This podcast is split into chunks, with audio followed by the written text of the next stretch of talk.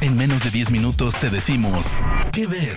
Películas, series, documentales, cortos, stand-ups o shows que recomienda el equipo de Spoiler Time.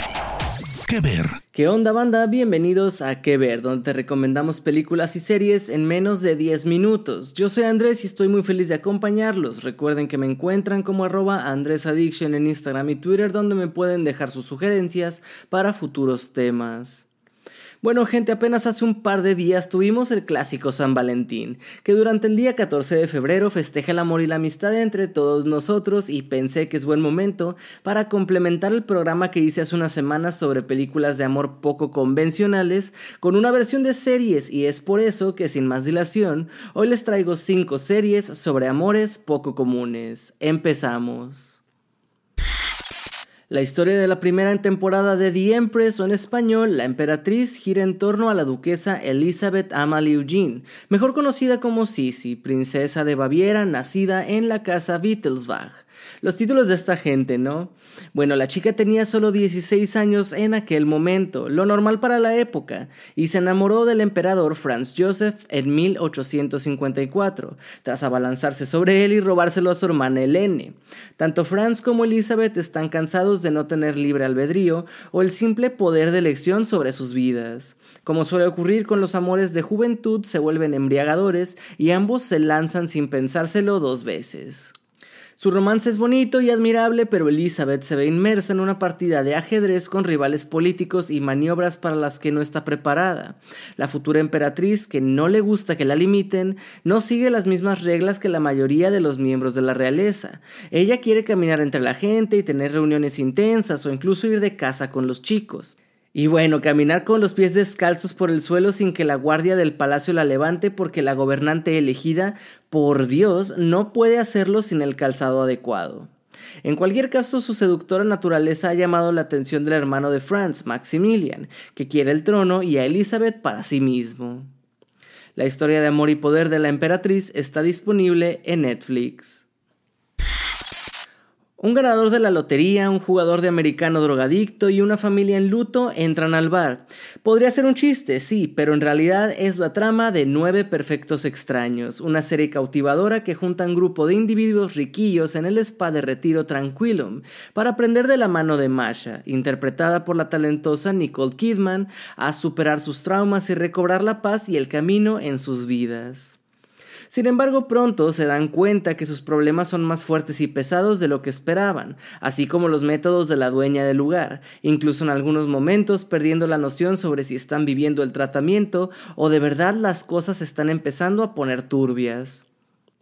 Si bien no es una serie cuya base central sean las relaciones de pareja, sí que muchos de los personajes lo son o tienen un desarrollo que puede o no terminar en eso, y la serie aborda muy bien con esos personajes el cómo los traumas y la situación de presión extrema pueden afectar la manera en que expresamos nuestro amor y cariño o cómo no lo hacemos.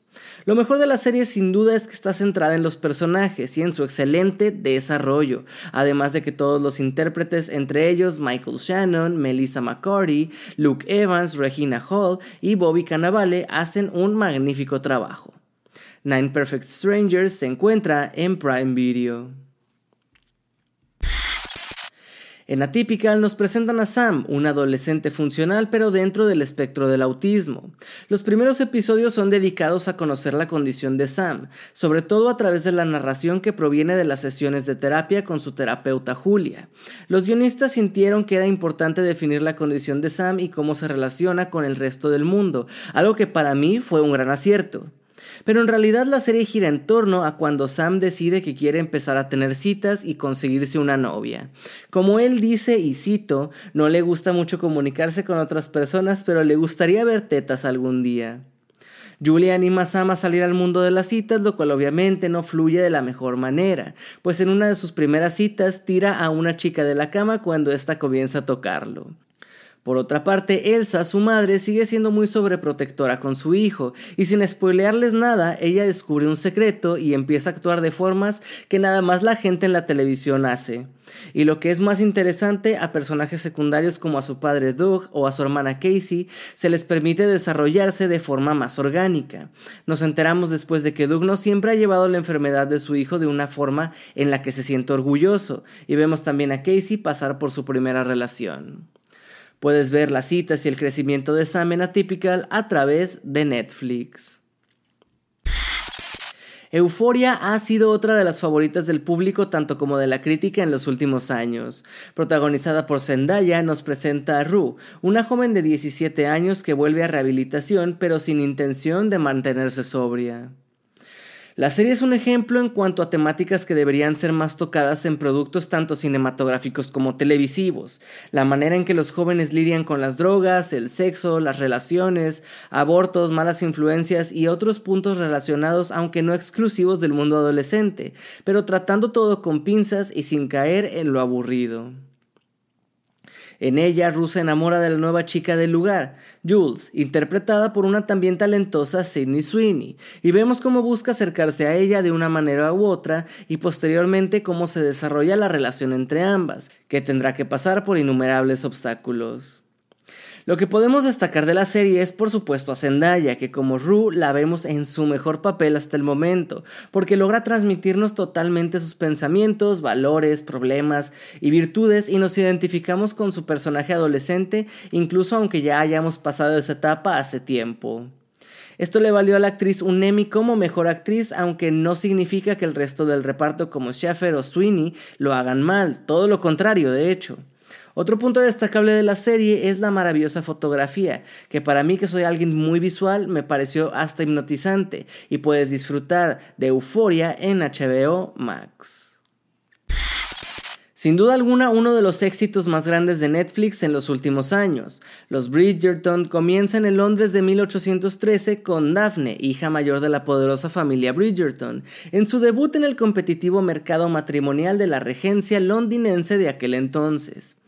Con ánimos de seguir los pasos de sus padres y encontrar un amor verdadero, al principio Daphne está esperanzada, pero todo comienza a desmoronarse cuando sale a la luz un diario repleto de escándalos sobre la alta sociedad, escrito por una misteriosa persona bajo el alias de Lady Whistledown, que lanza varias calumnias sobre Daphne. Sin embargo, la entrada en escena del rebelde duque de Hastings, el soltero más deseado, resulta ser una válvula de escape para ambos, cuando deciden aliarse en una creciente batalla de ingenios para eludir las expectativas sociales de su futuro. Los Bridgerton no tiene casi nada de cinismo, está llena de personajes que creen desesperadamente en el amor y que esperan tener la mejor vida posible aunque sepan que el mundo en el que viven es patriarcal y bastante injusto. El reparto está lleno de personajes fascinantes y redondos cuyas historias espero que continúen durante muchas temporadas y los protagonistas, Phoebe Dinevor y el incluso ya uno de los principales rumoreados como nuevo James Bond, Reggae Jean Page, lo hacen increíble. Puedes disfrutar de los Bridgerton en Netflix. Gente, hasta aquí las recomendaciones del día de hoy, espero que les gusten. Yo sin más por el momento me despido, mi nombre es Andrés, les agradezco y nos escuchamos en la próxima edición de las 5 que ver. Chao. De parte del equipo de Spoiler Times, esperamos que te haya gustado esta recomendación. Nos escuchamos a la próxima. Que ver.